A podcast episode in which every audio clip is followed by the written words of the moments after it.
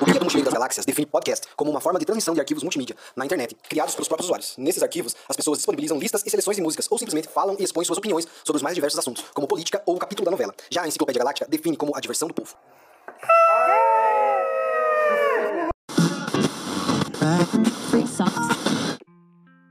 Então, no outro podcast a gente acabou falando um pouco sobre a questão de racial, né?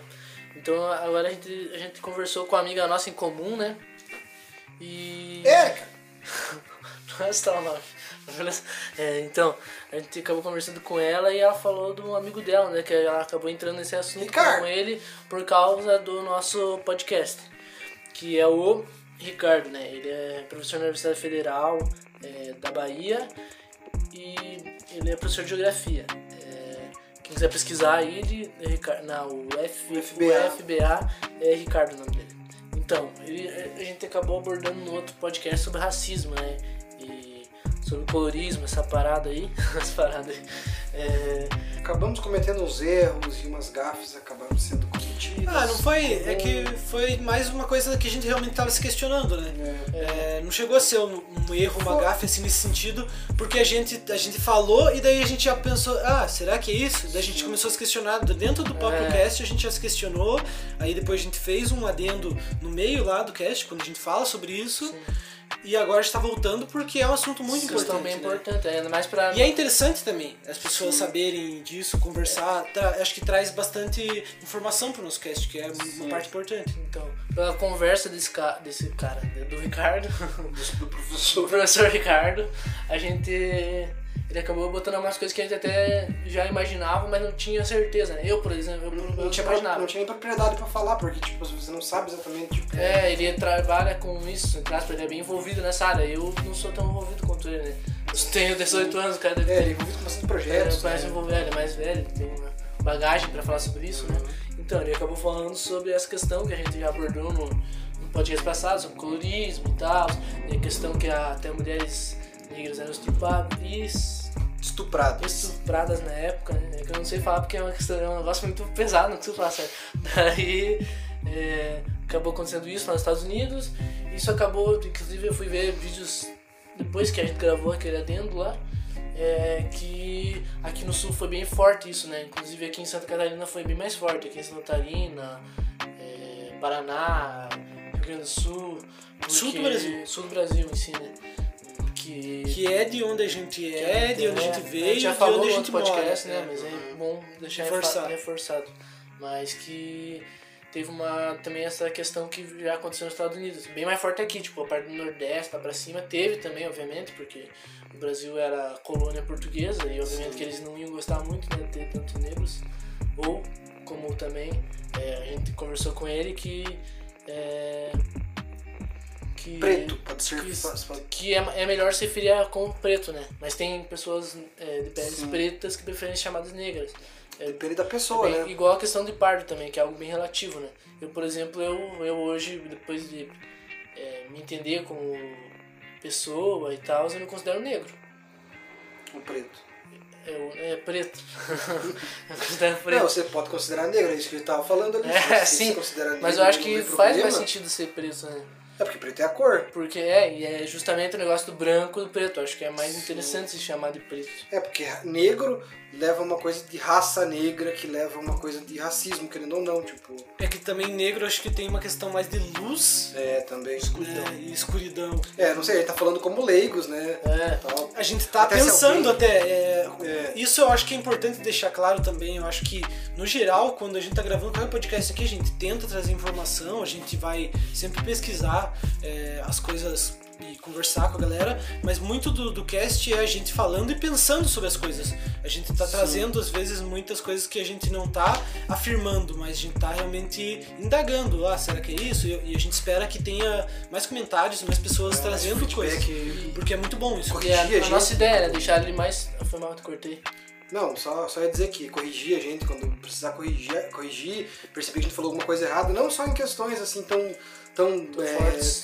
Importantes, Importantes, tão né, importantes quanto isso, mas tipo, ah, errou de falar que o ano daquele filme é, É, tal. Exatamente. Qualquer coisa assim, a gente agradece e a gente quer que, que aconteça, sabe? Inclusive a nossa ideia né, do podcast é fazer o mais puro, vamos dizer assim, possível, né? É. Tipo, é, a nossa visão das coisas, não, não ficar algo tipo, muito jornalístico, muito, Muito pesquisado também, também. né? Tipo, é. é. algo mais tipo o que a gente acha realmente. não É, é, uma conversa pensando, né? É. Tipo, Sim. é um debate, né? Entre a- É. amigos barra irmãos, né? Mas, Confronto de gerações. mas então, voltando nesse assunto, eu achei uma coisa bem interessante que eu não tinha analisado, que a gente já tinha debatido sobre isso é, em conversas nossas, né? Sobre o negro, o, o preto, eu ainda tenho essa. Pode falar nele. É, vou falar negro também, mas é. Que, tipo, no Brasil tem muito. A maioria das pessoas tem muito esse traço também é, preto, né? Na pele. Tipo, que nem nosso irmão aqui que é branco, né? Que é o, o branquelo aí. É, que ele tem bastante traços. Traços, tipo, nariz grande. É. E alguns traços de negro, né? Porque nosso pai era negro. Mistura mesmo, né? Mistura. É mistura, né? No Qualquer Brasil- brasileiro. e no Brasil qual- qualquer não, qualquer não, não, não, não não dá pra dar certeza, mas a maioria dos brasileiros tem alguma coisa de negro no sangue normal. É. É, a miscigenação acontecendo. é muito forte aqui, né? Mas nossa família, né, ali, é, não tem, parte de mãe não tem quase. né? Na verdade tem bastante. né? Não, mas de tios que vieram depois, né? De outras. Então. mas na família original. Então, tem bastante, isso que eu tô falando. Não tem no vô e avó, porque o vô e avó eram Sim. brancos, descendentes de europeus, que acho que não tinha. Provavelmente tem alguma miscigenação bem antiga e tal, que não tem a ver É. com, com, com cor de pele, é mais com outros povos, mas. Nossas tias são quase todas casadas com, com, com, com, com negros, negras. com homens, com homens verdade. pretos. Quase todos. E era muito louco, né? Porque o nosso. Nosso, Né, Nosso vô era meio racista. Porque tinha ele era problemas. alemão puro. Até por né? causa da época, É, talvez. É, hoje em dia ele seria considerado racista, talvez naquela época ele nem era considerado É, racista. hoje em dia ele teria quantos anos também, né? É, Pensa sim. nisso, né? É legal, é legal que- também botar aqui que a nossa avó é uma pessoa muito mente aberta sobre isso, né? Essas, Sim. essas coisas. É uma pessoa que, mesmo sendo de idade, é uma pessoa aberta. Essas, essas, a gente já debateu algumas coisas com ela, né? Sim. Sobre isso, às vezes. Entra nessa Com pauta. certeza. E acho que isso também moldou a gente, né? Pra ser pessoas mais mente abertas, mesmo vindo de. É, você vendo uma, Vindo do sul você ali. vendo uma mulher, uma descendente de alemã pura, entre aspas, né? Pura, é, uma descendente de alemã pura que tá aberta pra todas as coisas e é uma mulher que tem 80 anos, aí você aprende a ter mente aberta. É, obviamente, se uma né? pessoa da cidade É. consegue ter, olhar as coisas e falar, ah, ok. Eu pensava errado, eu pensava É. dessa forma. Bem legal isso. É, você quer falar da questão do regionalismo, da região ser diferente? É, bem importante botar isso que eu já falei um pouquinho ali por cima, né? Mas que a região aqui do sul é bem mais forte o racismo, vamos dizer assim. Não, mas eu nem ia entrar na parte do racismo, é que nem o, o que, a- o que o É Ricardo, que o Ricardo falou, falou, né? é, sobre, por exemplo, da Bahia, da É, ele, parte ele falou, ele falou que tem um professor dele que, dependendo Ah, do lugar verdade. do país, em, em alguns estados ele é considerado negro, em outros estados ele é considerado branco. E isso é bem uma questão de colorismo mesmo, né? Relacionado com essa parte É. do colorismo mesmo, que tipo. Em vai- algumas regiões as É. pessoas se identificam, as pessoas que são pardas se identificam mais como negros ou mais como brancas. E Depende não- da. é, da- normalmente faz você- sentido por causa que é a- o ambiente onde vive, Sim. daí se sente mais confortável, digamos, sendo branco ou Uhum. negro, né? Acho que, acho que tem tudo a ver, faz muito sentido isso. É bom falar também das pessoas albinas, né? Uhum. Que elas. elas é, Podem ser negras, a maioria, na verdade. a né? maioria são negras, né? Tanto que na África tem bastante Uhum. pessoas albinas, né? É bom botar isso É porque albino é uma condição, não uma, É. não é uma cor, uma entre aspas muito grandes que eu vou falar a raça, não é uma raça, digamos assim. Ela não é. Ela não é Não é igual uma- o- o- a cor de pele preta, né? É, Ela é um, pro- não é um problema? Como que eu falo? É, um- é uma Condição. É condição. uma condição, né? É uma condição, é uma condição que a pele da pessoa fica é, alva. Daí vem o albinismo, né, provavelmente, né? É, a pe- a pele da pessoa fica completamente branca. Inclusive, ela não é branca como uma pessoa branca normal. Né? É, tem a ver com a melanina. É. né? E tem muito essa separação, né? O pessoal chama de albino e de. Sim. Tanto que tem uma. Eu já tive conversas com pessoas quando era menor, que ah, a pessoa que mora lá na, na Polônia, ah, são albinos. Já, já escutei coisas É, bem fala erradas, assim, né? Porque acham que é muito branco é albino, É. mas não é, tipo, necessariamente, né? Então, Mas então é isso, então É isso. fiquem com o nosso episódio aí de hoje. muito bom, inclusive. Mim, o melhor até agora. Um grande abraço, até a próxima. Valeu! Free socks. Então, vamos falar sobre um assunto que vai dar também uma- um bom tempo pra gente conversar. Mais meia hora. Porque é o Guia das Mochilas das Galáxias. É um fato importante conhecido que as coisas nem sempre são o que parecem. Por exemplo, na Terra, o homem sempre se considerou a espécie mais inteligente a ocupar o planeta em vez de a terceira mais inteligente. As segundas criaturas mais inteligentes eram, é claro, os golfinhos, que curiosamente sabiam há muito da destruição premente do planeta. Eles tentaram várias vezes alertar a humanidade sobre o perigo, porém elas foram mal interpretadas como tentativas de rebater bolas ou pedir comida. Até que eles, enfim, decidiram abandonar o planeta por seus próprios meios. A derradeira mensagem foi entendida como uma tentativa sofisticada de dar uma cambalhota dupla para trás, assobiando o hino nacional dos Estados Unidos. Mas, na verdade, a mensagem era essa: Adeus e obrigado por todos os peixes.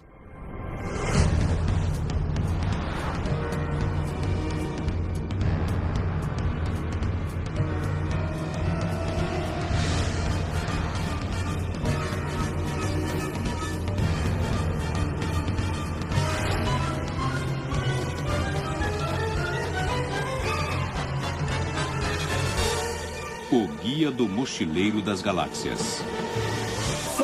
O cara tá acertando, cara. Puta livro, puta livro.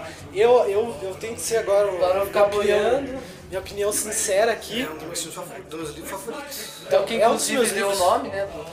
É, é o que tem relação direta. Na verdade, o que a Enciclopédia Galáctica, que é o podcast, que é o perfil, ele tem uma inspiração no guia, né? A gente sempre menciona o guia, essas coisas. Toda, toda, todo review ali é colocado em E o guia ele faz uma, uma brincadeira com a Enciclopédia Galáctica do Asimov, que também é uma referência pra gente no nosso programa e tudo mais. Mas o Guia dos Mochileiros das Galáxias tinha que ser colocado aqui, primeiro porque é uma influência pro nosso projeto, e segundo porque é o meu, acho que é o meu livro favorito. Eu fiquei ali entre Sherlock Holmes, que eu gosto de tudo, eu acho foda, é incrível, e, Cara Guia dos Mochileiros das Galáxias, que são todos incríveis também. Galáxias é. Eu não li nenhum. Só que, pra mim, a gente tá falando agora de um dos melhores livros de comédia de todos os tempos. Eu digo que é uma das melhores obras de comédia de todos os tempos, em todos os É sentidos. incrível, assim, tipo, é vo- você lê, tipo assim, primeiro que eu, eu li poucos livros que eu dei risada de verdade, assim, como eu dei no Guia dos Mochileiros, assim. Você lê, isso é impressionante, assim, tipo, você lê e você dá risada, você dá risada como se estivesse assistindo uma série, como se estivesse sabe, isso, é- isso é incomum, assim, isso é difícil mesmo. O. Você gargalha, sabe, é incrível. O livro é bom, o filme é bom. O filme ele tem Eu muitos gosto. problemas porque é difícil É. adaptar o guia, assim. Tamanho, é né? porque o narrador. É, o narrador, a linguagem, né? E é do, grande do Douglas também, né? Adams. Não, é, não. É, é porque ele tem, ele tem. Eles são vários volumes, né? É, não são volumes tão grandes, na verdade, os. Guia é bem pequenininho. Agora são né? sete volumes, acho. Sei lá. Mas. Saiu um que ele não escreveu? É, mas todos eles juntos não dá muito, não dá um volume tão grande assim. Tipo, Ah, dá aquele livrão lá que tem agora. É, dá uma. Dá um do Game of Thrones. é, o Game of Thrones também. Mas- fazer uma bíblia, né? Mas assim, o guia do das Galáxias é incrível porque, como eu falei, é muito engraçado. Isso pra mim é o que mais me, me deixa é, impactado nesse livro. Porque até em- porque assim, eu, quando eu comecei a ler esse livro, eu tinha. O Daniel que tinha comprado, né? Porque como a gente falou, nós somos irmãos e tal, muita coisa que eu con- consumi veio do Daniel porque ele tinha comprado, por A maioria assim, é do que eu, você como sou É. tudo quase veio do Daniel. ou veio do pai, né? E tal. Sim. E É, eu consumi muita coisa vindo, do pai. até a mãe, só que a mãe é foda porque, né? Foi complicado, né? Tipo, eu não, eu não tive uma relação É, tão grande tive com as obras. contato com obra que a mãe gostava foi Sidney Sheldon, O era... meu é grande. A mãe gostava de Stephen King. A mãe gostava de ler, né? Ela gostava bastante de ler e gostava de ler essas coisas tipo Sidney Sheldon, Stephen King mesmo, essa leitura popular, tipo, é, meio blockbuster, digamos assim, em comparação com o filme. Aham, mais mainstream. É, assim. isso. aham. Mas o, o guia, então, ele veio pra mim é, num momento muito no começo da, de quando eu comecei a ler, digamos assim. Tipo, eu li algumas coisas na escola, li Os Caravilhos do Diabo, que me marcou muito, que eu falei com a mãe, a mãe conhecia, inclusive. É, e, e aí, depois que eu li um pouco dessas coisas, que era mais de investigação, porque eu desde, desde sempre pirava nessa coisa de detetive e tudo mais, por isso que eu amo Sherlock Holmes. Aí já chegou o guia. E quando chegou o guia pra mim, eu tava lendo Percy Jackson também nessa época, e eu não tinha lido nada que era engraçado assim. Nossa, a diferença é gritante. Então, na hora que você, né? Mas- na hora que você lê as primeiras, as primeiras frases, cara, é tão engraçado, você dá risada e tipo, é incrível, tipo, é uma experiência que eu não tinha tido assim. É, e eu acho que, por exemplo, é um livro que deveria estar na escola para as pessoas lerem. Todo mundo fala na escola que, putz, ler é cansativo, ler é chato, não quero ler. Porque é um livro, é uma, é uma linguagem fácil, Inteligente pra cacete. inteligente. Nossa, tem muita coisa discutida no Tem guia. muita. Nossa, uma cena em específico que eu, que eu adoro, que é quando tá caindo o, A baleia? a baleia e o- e Nossa. o vaso. É muito inteligente aquilo. É- nossa, é genial. E é genial. muito engraçado, cara. Que é ele, muito ele, ele, ele faz toda a reflexão do vaso, né? Aham. De petúnia, blá, blá, blá, ele fala toda, tipo, uma, uma coisa bem verborrágica mesmo. Ele fala um monte, um E a monte, baleia um fala, monte. é- E daí a baleia, ah, olha o chão vindo. Não, como é que é? Olha aquilo lá, vou chamar de chão. Nossa, é muito bonito. eu, eu não vejo a hora de me encontrar com ele. Tipo, você sabe que a baleia tá caindo, é muito engraçado. Tipo, tem, tem muita coisa foda e é muito engraçado e eu acho que isso é, é o tipo de leitura que deveriam apresentar nas escolas. Sim. Porque a partir do momento que qualquer pessoa começa a ler, vai gargalhar, vai ficar muito interessado em descobrir o que vai acontecer, porque é muito, é muito divertido. É tipo como se você estivesse lendo um Star Wars, só que comédia. Tipo, é Exatamente. muito, muito engraçado, muito inteligente. ele Toda a ideia da enciclopédia ele é um é genial. instigador, né? Ele te instiga a questionar, a pensar, a pesquisar. a pesquisar. Muito da- das coisas que eu vinha me apaixonar depois em questão de ficção científica. Porque, por exemplo, como eu falei que é uma- o início da minha carreira. Da minha carreira. Da minha eh, experiência literária, como é o início, muita coisa ali eh, me deixou interessado, por exemplo, pro Asimov, que depois eu li pra cacete e eu adoro Asimov, Faz é muito muita referência a Asimov, né? E eu acho que é um livro que, porra, instiga você a pensar muito. E não de uma maneira, de novo, que a gente tá falando muito sobre isso hoje, na verdade. E inclusive isso é interessante, nas nossas coisas não tem nada que a gente possa considerar, digamos, é, que tem uma linguagem chata nem nada assim. Até me- mesmo o Janela Discreta, que é um filme antigo, você vai comparar com outros filmes antigos É, da época, e você olha e fala, caralho, esse filme não tem uma linguagem chata, não tem uma linguagem Até o próprio lenta. Silêncio dos Inocentes, que poderia ser meio chato e tal, porque é um filme que ficou datado, querendo ou não, mas mesmo assim ele não é por causa. Talvez por causa do, do próprio Hannibal, né? Que deixa a coisa mais interessante e tal. E hoje a gente discute muito sobre isso, sobre como é, os cientistas e essa galera que é muito inteligente, que tem cultura, que tem conteúdo, conhecimento, às vezes não consegue se comunicar. É, e isso causa o que a gente tá vendo hoje em dia, que é toda essa merda das pessoas tendo a Terra é plana, é, tendo todo Realmente. tipo de coisa contra a vacina, não é entendendo, coisa. não entendendo um monte de coisa, é, surge essa ignorância porque a galera não consegue entender e, acha, e olha pra pessoa e fala, ah, esse aí é o cara, é o, é o cara inteligente, com o tizinho pomposo, babaca, sendo chato. Aí você lê o Guia do Mochileiro das Galáxias, ele é inteligente pra cacete, ele faz você pensar, ele fala de um monte de coisa importante e ele faz isso de uma maneira que, você, que qualquer um entende, qualquer É, um e eu gosta. aposto que ele deve ter influenciado muitas pessoas que trabalham com divulgação científica. Carl Sagan. O Carl Sagan é impressionante. O próprio Atila hoje em dia. O, Atl- o, o do Cosmos Novo, O, o Gracie, Grace Tyson, né? O, nossa, Neil Grace Tyson, Grace Tyson. muito O- bom, ele é um cara... Castanhari. Castanhari também, provavelmente, porque, né, ele... ele É, o Castanheira também, porque ele, ele era muito fã do, do Bigman, e o Bigman é muito inspirado em Guia das Galáxias, com certeza. Tipo, Então- toda a loucura do, do negócio ser meio doido e tal, e mesmo assim ter que passar alguma informação. Isso eu acho que é, que é foda, assim. E, e é interessante porque o Douglas Adams é um assunto à parte, eu acho que vale a pena a gente gravar um cast sobre ele, sobre o guia e sobre ele. Dirk, Dirk Gently. Dirk Gently, outras coisas que ele fez, ele, ele teve uma carreira no Doctor Who, que é uma série impressionante, que eu acho que também faz. Doctor Who precisa de um. precisa urgente de um, de um, de um programa pra ele. Doctor Who eu acho que tinha que fazer, eu amava o Who Cares, Uhum. que a gente escutava, que era o Who Cares Podcast, e eu. Falava e, um e acabou. por vez, né? E acabou, e eu acho que valeria a pena a gente fazer um, um negócio de episódio Estilo, por né? vez. Um episódio por vez. É legal mesmo. Porque vale muito a pena. Mas o Douglas ele teve uma carreira Doctor Who, teve uma carreira no rádio, tem toda uma Ele- coisa. muitos, tipo, principalmente na. Inglaterra, né? Principalmente na Inglaterra, ele é muito influente. Neil Gaiman com Neil certeza Gaiman, é. deve ser um cara, o, o que fez livro com o Neil Gaiman lá, que é mais velho que ele, inclusive, Ah, o é Terry, importante. o Terry Pratchett, Terry Terry Pratchett é, é- se, ele não é influenciado, um influenciou o outro É. ali. Porque os dois são Os dois têm o mesmo época, estilo né? e tal. Terry Pratchett também é muito Nossa, Terry engraçado. Pratchett também é muito engraçado. Então eu acho que esse tipo de literatura é a literatura que tá faltando as pessoas ter contato Sim. nas escolas, sabe? É, realmente. Porque assim, Machado de Assis. Machado, de Assis? Machado de Assis é foda.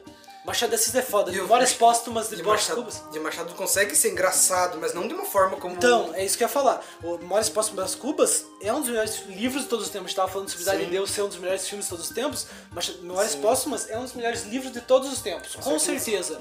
Só que você não tem essa consciência a- a- lendo Porque quando você é a linguagem adolescente. é muito antiga, né? É muito difícil, é muito chato pra você ler na escola. Você não quer, você não se, você não se identifica, você não tem empatia. É, Machado na época que ele lançou, provavelmente ele foi chamado tipo de ah, esse cara tá fazendo aí uma coisa rasa e tal, porque a linguagem dele, pra nós, é uma É, linguagem não, difícil. não acho raso, mas- eu acho que ele era tipo. popular. É, ele era popular e ele era pra Fentex, tipo Sim, assim, né? Ele fazia uma coisa. É, tanto que ele, a principal coisa dele é o sarcasmo e a ironia, né? O tempo inteiro. Nossa, é e a narrativa no Memórias Póstumas. Mas quando você lê quando você é adolescente, eu mesmo, quando eu li quando eu era adolescente, eu odiava o Machado. Sim. Achava muito, Muito chato.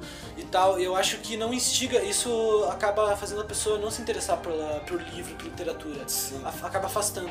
Eu acho que isso é um problema e acaba resultando em várias coisas que a gente vê hoje em dia. Machado, Guimarães Rosas, é, essas, essas coisas muito importantes, esses autores são muito importantes. José Alencar, apesar de eu não gostar, eu achar ele chato realmente mesmo, mas são muito importantes, mas não é pra adolescente e pra criança ler, com certeza. O próprio Saramago, por exemplo, é, o próprio Saramago, o Saramago tem contos que eu acho que são mais acessíveis, Sim. tem contos que são interessantes, são mais acessíveis e que eu tive contato na escola, inclusive, Sim. foi legal, é, não achei difícil. Uhum. Mas o Saramago, por exemplo, se for entregar um livro daquele para uma criança ler, tudo bem que a gente não faz isso porque né, já não é um livro que é, que é consumido na escola, Uhum. Sim. mas por exemplo, se fizesse isso, você ia falar, caralho, que merda que eu tô Chato pra lendo, não vou ler essa porra, vou ver o resumo na internet e foda-se. É, você vai entregar um Sim. livro como é, Crime e Castigo É, não pra, dá pra, pra um não dá pra- pra adolescente? adolescente ler, não tem como. O cara vai falar, ah, que merda é essa? Eu não vou ler essa porra, vou ler o resumo e foda-se. Agora no Douglas Adams, um Mochila das Galáxias, o próprio Terry Pratchett,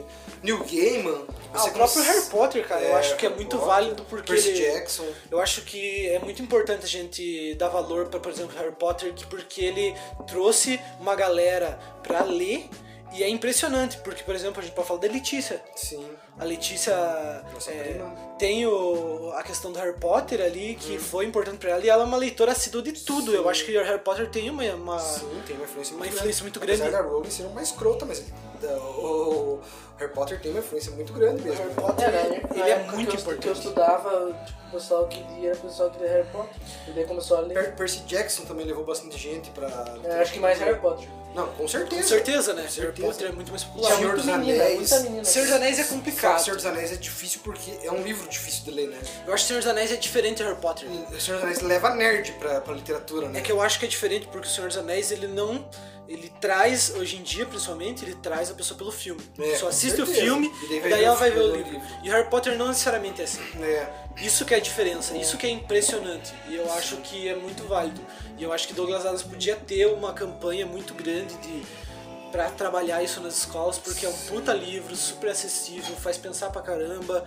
Cara, é, é impressionante assim. E eu acho que não acho que não tem espaço justamente por ser também tão questionador assim, né? Um ponto também, tipo, que ele, é- ele é um livro bem, ele é um ele é um autor bem questionador, tipo, de tudo, tal, religião, coisas assim. Eu acho que isso também é um é uma coisa que trava ele. É, pode ser, mas eu acho que é uma questão mais de ser, por exemplo, um autor internacional. É, também. Nas escolas a gente quer trazer os autores nacionais e tudo mais. E até autores nacionais a gente tem coisas também pra, pra A colocar própria lá. coleção Vagalume, né? Pô. Os Caravelho que você falou. O Escaravelho é muito legal. O Escaravelho foi o que fez eu gostar de ler. Toda a coleção Vagalume é muito boa. Foi o que eu comecei a ler mesmo. Foi quando eu li o Escaravelho Diabo eu falei, putz, isso é legal. Ler pode ser bem legal, foi bem uma das, divertido. das primeiras coisas que eu li, mas não foi o que me, me, me fisgou mesmo, assim. E eu acho que vale muito a pena. Tipo, Sim. por exemplo, o Gustavo pode falar, porque ele não é um cara leitor assíduo, digamos assim, de muita coisa. E, e tem a tua experiência com relação a isso. O que, que você pode falar sobre isso? Ainda mais porque a gente tá falando tanto de adolescente, adolescente, adolescente. É, o Gustavo é um um adolescente aqui, né? É, eu Ah, mas- 18 agora, né? Agora não é adolescente, agora é adulto. É, é um jovem adulto. jovem adulto. Vai lá, fala, fala. Falando o quê? Ué, sobre a sua experiência com relação à literatura, a gente falou sobre a nossa. Ah, Por que que você não gosta? Você quase não- porque Percy você não lê Jackson, tanto. Quase só, eu li só Percy Jackson, algumas, alguns... Eu li mais para quadrinhos, né? Mas... É, história e quadrinhos eu acho que é a parte, porque são coisas diferentes, né? É, mas é o que eu li Sim, mais. mas- Mas ele é uma introdução pra livros. Né? Muita, muitas pessoas que começaram a ler e começaram a gostar da literatura começaram por Turma da Mônica. A Turma da Mônica é uma coisa bem importante nesse sentido de, de gostar da literatura, né? Mas o que mais, assim, que você... É porque você, por exemplo, é um cara que não lê muito, né? não. Livro. É, então por isso que eu queria saber a sua opinião justamente sobre isso. Você acha que a escola tem uma parcela de culpa nisso? No sentido de que você leu as coisas na escola e falou, puta, que saco isso aqui. Não, porque, tipo, na, lá na escola estava, lá no Sagrado, você podia ter uma. Tipo, passou do sexto, sete, você podia escolher lá na biblioteca que você queria assistir. Tinha Ah. o que você queria assistir, o que você queria ler. É, né? Só que É nessa idade você já, tem que tá, você já tem que estar fisgado pela É, literatura pra que você tá saber o que você quer escolher. Porra, aquelas revistas que hoje em dia acho que não são tão mais populares, mas porra, Mundo Estranho me cativava Nossa, pra foi caramba. Me fazia Você ler. gostava? É, eu lia, eu lia as revistas, né, em É, geral. você gostava Revista, Gostava de revista. essas Até revistas hoje até fazem muito a galera ler, porque quando eu era mais criança, antes de eu ler, antes de eu começar a ler, digamos assim, o Escreve do Diabo, por exemplo, eu lia muito Mundo Estranho, por exemplo. Mundo Uhum. É, eu gostava bastante, ele me comprava. cativava pra caramba, nossa. Mas é, eu acho que isso daí também é uma outra coisa que a gente pode discutir num podcast posteriormente. Quase tudo que a gente fala O nome, hoje. o nome desse, desse, desse, desse episódio vai ser Construindo Pautas Futuras. Só pauta, só pauta. Mas tá, vamos pro próximo, porque acho que o Guilherme Mochila é muito grande pra gente conversar agora. é, realmente. Agora é o Daniel. Não, foi o Daniel já? Não, foi o Ju. Ah, o Júnior falou que ia me estudar. Aham, Agora eu vou falar de uma série que eu amo. Por vários motivos. Apesar de eu entender quem não gosta e muita gente não gosta. Que é Bojack Horseman, da Netflix. É, Eu, inclu eu, inclusive, posso falar que eu não é que eu não goste, tá? Calma, gente. Calma. Não é que eu não, não tem goste. tanto fã. Eu gosto bastante. É porque Não, ele cansou. tem. É? É, Pra mim, ele não, não é que ele seja ruim, não é que ele esteja com pouca qualidade, não é assim. Porque pra mim é o tipo de série que me cansou, sabe? Eu cheguei num determinado momento que eu não quis, não tive nenhuma vontade de voltar a assistir, entende? Sim. O que eu assisti eu gostei, mas tipo, não me gerou essa vontade de voltar, porque eu achei cansativo. Eu acho que o problema do BoJack, do Rick Morty também é que o pessoal adolescente ele acha, ah, eu sou igual o Rick, É. eu sou Ah, igual sim. o BoJack. Tem essa pira aí, o pessoal fica, nossa, Daí, tipo, isso- romantizando como É, se fosse muito- algo é. legal, mas eles não mostram no contexto como se fosse algo legal. é, o problema do. Eu não vou. Eu ia falar das coisas boas, mas vou falar das coisas ruins primeiro. O problema do Bojack é que ele. As pessoas. Não, não, é, não é nem a série, porque a série É. nunca, nunca fez isso. Não, As pessoas Mas as pessoas romantizam depressão, romantizam Assim ser um como o Rick escroto. Morty, né? O É. Rick Morty também nunca. Sim. Ele não mostra isso como seja Sim, necessariamente. bom. exatamente. Acho que na verdade o Rick Morty fica mais ambíguo do que no É, Bojack. é- No Bojack é mais claro. É porque assim, o Bojack é menos humor e é mais drama. É, meio dramalhão, né? E Já o Rick Morty, como, ele, como, como o Rick tá fazendo piada o tempo inteiro, o Rick ser um escroto, você acha engraçado e dá pra entender as pessoas quererem ser o Rick. Porque ele é o mais inteligente. É, diferente, é diferente do Bojack, né? Porque Exatamente. o Bojack, ele não é uma pessoa que, de sucesso, Ele não se assim, destaca em mas- nada, né? Agora o Rick não. O Rick é o mais inteligente de todos os tempos. Ele é, incrível. Então, eu- a, a questão do Bojack é que É, ele tipo, não se as destaca em nada, mas ele foi um ator famoso. Então, ele, ele. é- Então, a questão do Bojack é o seguinte: é porque as pessoas se reconhecem por ele porque ele não teve esforço para No começo, depois, em, alguma, em alguns momentos, em algumas temporadas pra frente, você, você percebe que ele teve um esforço no começo da carreira dele para ele chegar onde ele chegou. Mas no geral, ele não teve esforço para fazer nada. Que ele, ele- meio que as coisas caíram de mão beijada para ele. Ele, ele não tem. Ele, ele não, ele, ele tem talento, porque ele é bom ator, e você percebe isso também em algumas, em algumas temporadas, mas ele, ele não tá nem aí. Ele não tá nem aí, ele é depressivo e ele fode com a vida de todo mundo e ele não, e ele não arca com as consequências disso e as pessoas acham que isso é legal. Quando na verdade a série tá mostrando pra você que é, esse, esse, esse cara ele tá fazendo cagada e ele tá percebendo que ele tá fazendo cagada, ele não consegue mudar e tô o tempo todo fazendo cagada. Então, e... mas isso é o que me afastou da série, pra ser sincero. Tipo, o sentido de que isso nunca se acaba. Pra É, mim, então- a partir da terceira temporada, parecia que eu tava vendo já a mesma coisa. É. Todas as temporadas começavam com vai ter uma mudança na vida do Bojack. Uhum. Aí no final acaba tudo igual. Mas acho que essa é a ideia também, né? Tipo assim, é ideia, É, tem a ver. é- eu sei que é o sentimento que ele é, quer passar. É, é a ideia porque tem tudo a ver com aquela coisa do eterno retorno, do Nietzsche, né, mesmo? Aham. Que, tipo, é, tanto que ao final da série você percebe que, tipo, é, você percebe que, tipo, algumas coisas ele vai mudar e outras coisas não. Tipo, é muito bom o final da série. É, Eu não assisti até o final. Eu, eu não quero dar spoiler também, até porque vocês Já acabou, acabou mesmo. Acabou, acabou. Você assistiu? No, no final, você percebe que ele aprendeu com muitas coisas que aconteceram e tal, porque acontecem umas coisas muito foda. É, vai, vai subindo o, o nível de cagada que ele faz e, tipo, de uma forma que ele, ele, ele não tem mais controle mesmo, tipo, não consegue mais controlar. E você percebe que ele aprendeu com algumas coisas e com outras não. E, e tá, não é que tá tudo bem, Mas é normal. mas é normal, as pessoas não.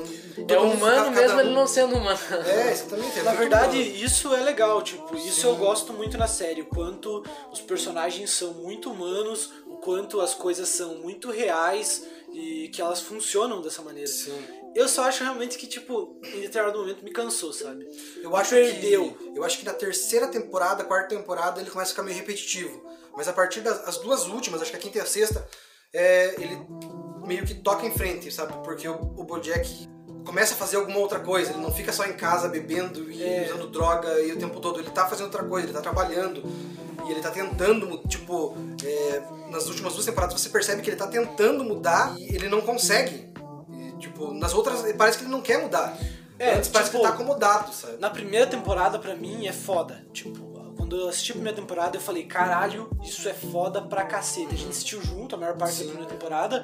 E tipo, eu falei, caralho, isso é muito foda, muito foda, muito foda. Porque era muito novo, era muito fresco. Tipo, tinha coisas na- bem, bem, tipo, diferentes. Porque a animação é muito diferente e muito foda. O humor é muito legal, a maneira como é feito. é, o drama, os personagens, as atuações, é tudo a forma foda. como eles usam foi usado bastante agora no, na- naquele ah, anime Beastars mas tipo a forma de como os personagens animais eles têm características dos animais mesmo Essa mas não necessariamente aquilo define eles No tipo, Bojack, na verdade, é mais pra fazer piada. é mesmo, né? sim sim O humor tá muito numa maneira visual, Sim. até tipo, é interessante traçar um paralelo das- do que disso tá acontecendo na animação, que o áudio e a animação e, a- e o visual, eles estão meio se separando, né? No Bojack você tem um pouco disso, tipo, tem a ver as duas coisas, elas têm uma ligação, né? Mas muita coisa tá lá é só pra fazer piada, Uhum. enquanto no contexto lá ele tá falando de um outro tema. Aí você tem o Midnight Gospel, que aí faz muito mais uma nossa, distância. Vai ser nisso. na Nerd Gospel você tá vendo uma coisa que não tem nada a ver com Então, o que você falado exatamente. né E isso é muito louco. começa muito com o Bojack mesmo E eu acho muito interessante isso, porque Uhum. o Bojack tem isso, de uma maneira mais que funciona como uma obra em si, né? Mas, mas eu acho interessante Uhum. que é um movimento que é legal e eu acho que tá usando tudo que a animação pode fazer, né? Sim, com certeza. Eu acho que é, se fosse fazer isso com pessoas, pro Bojack no caso, Uhum. não funcionaria igual por causa disso, porque o visual no, no sentido ali funciona e tem uma importância, Uhum. porque ele dá uma um tom um pouco mais cômico em momentos que é super dramático É. que você entrar em depressão automaticamente. Sim. E eu acho que vezes isso tá acontecendo uma coisa tipo tá isso faz você cativa, Isso. cativa as pessoas Ah. pra assistir a série e não ficar totalmente nossa, que bosta nossa, sabe? Tipo, eu acho que isso funciona assim. É, e tipo, uma coisa que tipo, você falou, tipo, que é uma coisa que é, é nova, mas é porque também você não assistiu Californication.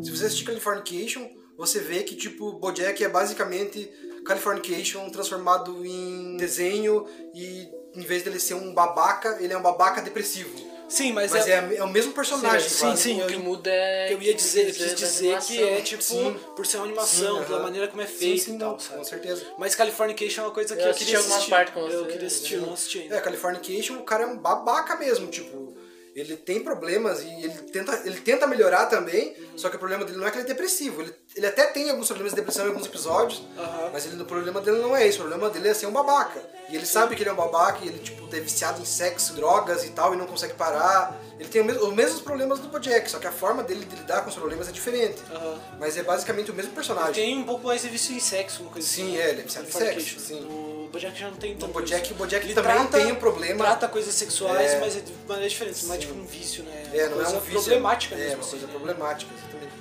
Não que vício não seja problemático, mas tipo. Mas, ó, mas que nem eu tava falando, o Bojack, ele é muito legal. Na primeira temporada ele é chocante, a hora que você se fala, é impactante, você fala, caralho, isso é foda, isso é engraçado e tudo mais. Segunda temporada você fala, caralho, tá se desenvolvendo. Pelo menos pra mim foi essa a minha experiência. Caralho, tá se desenvolvendo, olha que legal, olha que diferente. Daí Essa mostra um pouco do faz você passado. pensar, caralho. Aí você olha e Você vê pensa um em pouco você do mesmo, né? Você vê um pouco do- pensa um pouco em você mesmo. você vê um pouco do passado deles, fala, caralho, legal. Uhum. Aí na terceira temporada, por exemplo, pra mim, tem muita coisa legal, mas eu já falei, puta, tá repetindo, tá. Me, me perdeu, sabe? Tipo assim, eu não achei ruim a terceira temporada, não Tem aquele achei. episódio do Todo Mudo, que é muito foda. É, na, na água lá, Aham. que é muito foda mesmo. Tipo, é muito legal no geral, tudo que eu assisti eu gostei, mas é o tipo de série que não me faz querer voltar. Assim como Game of Thrones, quando eu larguei na terceira temporada, Uhum. é uma série que eu gostei de tudo que eu vi, mas que não fazia nenhuma. não me dava vontade de voltar. Sim. É, é o mesmo É, sentimento eu que acho eu que, tenho. Game, Game of Thrones ele se perde mais, digamos assim. O Bojack eles sabem pra onde eles estão indo e eles fazem isso de propósito, de ficar meio monótono na quarta temporada principalmente, que é pra você entrar na monotonia que o, Jack- que o Bojack tá pra dar o start pra ele tentar mudar, sabe? Aham. De verdade mesmo. Então eu acho que faz, faz mais sentido e Game of Thrones é tipo ficou ruim mesmo.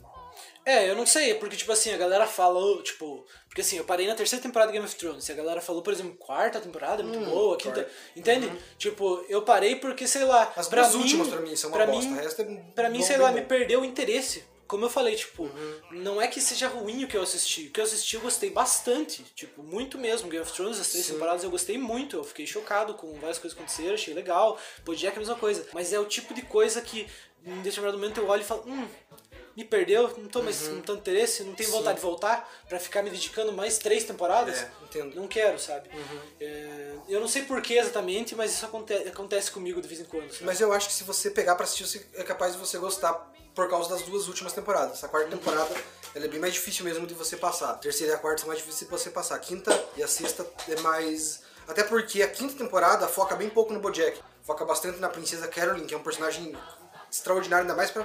Pra mulheres, nossa, é- ela é uma personagem forte e ela, mesmo ela sendo uma mulher forte, ela Tem cede, problemas, ela, tem- ela é sensível. E ela acaba cedendo a homem babaca, tipo o Bojack principalmente. E um tudo bem. Bojack, né? É. E tudo. Não tudo bem, né? Mas tipo, tudo bem. Tudo bem isso acontecer e ela depois resolver sim, isso, É, não né? é o fim do mundo. Então eu acho que. Tem a Diane também, que é uma outra mulher forte. Tem o Sr. Peanut Butter, que também é um foco É, a grande. Diane acho que é mais uma mulher forte e, tipo, sim. no sentido clássico, eles brincam com isso bastante, Sim, né? Ela ser ativista, ela ser... É quase uma Lisa. É a Lisa crescida, Sim, quase. é, assim. exatamente. O Sr. Peanut Butter é alívio cômico durante boa parte da Nossa, série. É muito engraçado. Ele é o personagem mais engraçado, ganha um- junto com o... Ele ganha um peso muito. do- f- É, o Todd, né? Aham. Mas na, na quinta temporada ele ganha um peso dramático. Na quinta temporada o mais Butter ganha um peso dramático muito foda. O Todd também ganha um peso dramático muito foda na quinta sexta temporada. E você entende por que, que eles são assim, tipo, é, por que, que o Sr. Peanut Butter é uma pessoa que não presta muita atenção e por que, que, o, e o Todd é uma pessoa que depende dos outros. Você entende por que, que eles são assim, sabe? É bem, é bem interessante, bem. é- eu adoro, adoro e acho muito, muito. Acho que ela começa e fecha bem. Apesar de no meio ter uma barriguinha ali. É, uma eu- série que começa e fecha perfeitamente, sabe, pra mim. A gente tá fazendo essas listas aqui pra mostrar mais ou menos quem que a gente é, do que a gente gosta. E realmente, Daniel colocar Bojack na lista dele não podia faltar, porque eu acho que é uma definição pra ele em várias coisas, tipo, Sim, de que ele com gosta, certeza. assim, o estilo de coisas que ele gosta Sim, e tal. uhum. E até mesmo influenciou, eu acho, na escrita, porque no Pseudo Escritor, que é aquele livro que não, ter- não chegou a terminar. Terminou, mas não- nunca a gente Uhum. É. resolveu. Não foi gente- revisado Quem sabe e um tal. dia a gente lança e É. tal.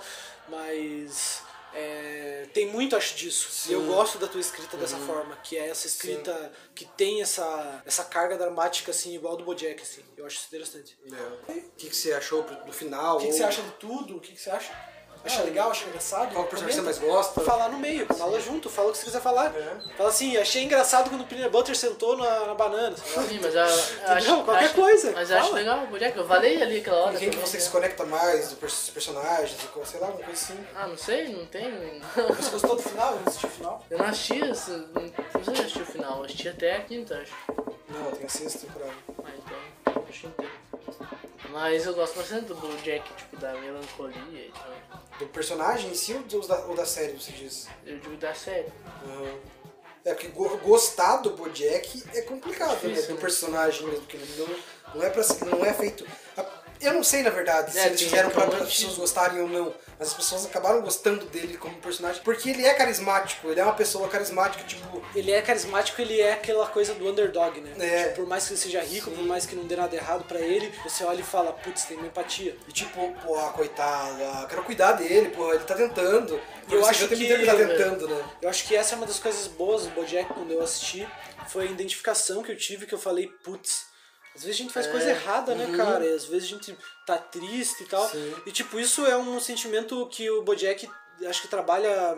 Eu não lembro de ter visto algo que trabalha tão bem mesmo Sim. com esse sentimento assim. É, Rick Morty Que em é- alguns momentos trabalha bem isso também, mas. Mas acho de maneira diferente. É, É, mas o que é foda também do Bojack é, tipo, esse negócio de, tipo, ele conquistar as coisas e, tipo, ele sentir que não conquistou nada. tá É? É, isso é é muito bem- identificável. É algo muito identificável com todo mundo. Acho que Aham, todo mundo tem, sente sim, isso, tá ligado? verdade. De não ter conquistado nada, tipo. Aham. É, verdade.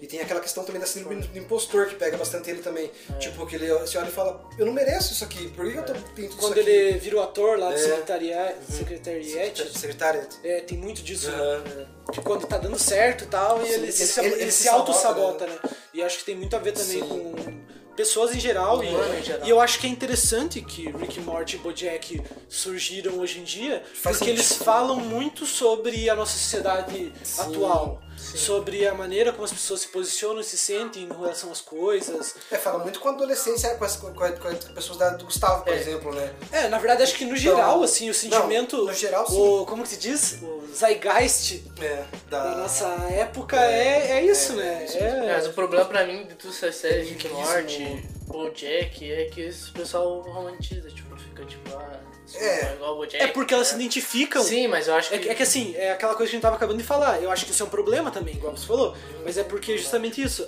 Elas se identificam e falam, ah, tudo bem então, olha só. Sim. Dá pra ser assim. Só que, tipo, não é isso. Né? É, É, as pessoas não só tá se identificam com a, o que ele faz, não com as consequências do que ele faz. É, eu conheço bastante gente que é. E o problema do Rick Morty, por exemplo, é justamente isso, né? O Rick não tem consequências. É, E, e não que isso seja um problema pra série, mas isso é um problema pras pessoas que, Sim, que se acabam com- se identificando e acabam falando, tipo, ah, Não eu é- sou igual o Rick, é, tá tudo bem. nem se identifica, não é nem se identificar, tipo, eles se identificam com algumas características do Rick, porque não tem como ninguém se identificar com o Rick. É. O Rick é muito inteligente e ele é muito amoral. Mas é porque Ele- ele- é o ele tá- sentimento de que é. você é acima dos outros. É, ele tá acima é do bem e do mal, né? Esse que é o problema, É, o Rick tá acima do bem e do mal, ele tá acima de tudo, né? Tipo, pra ele não.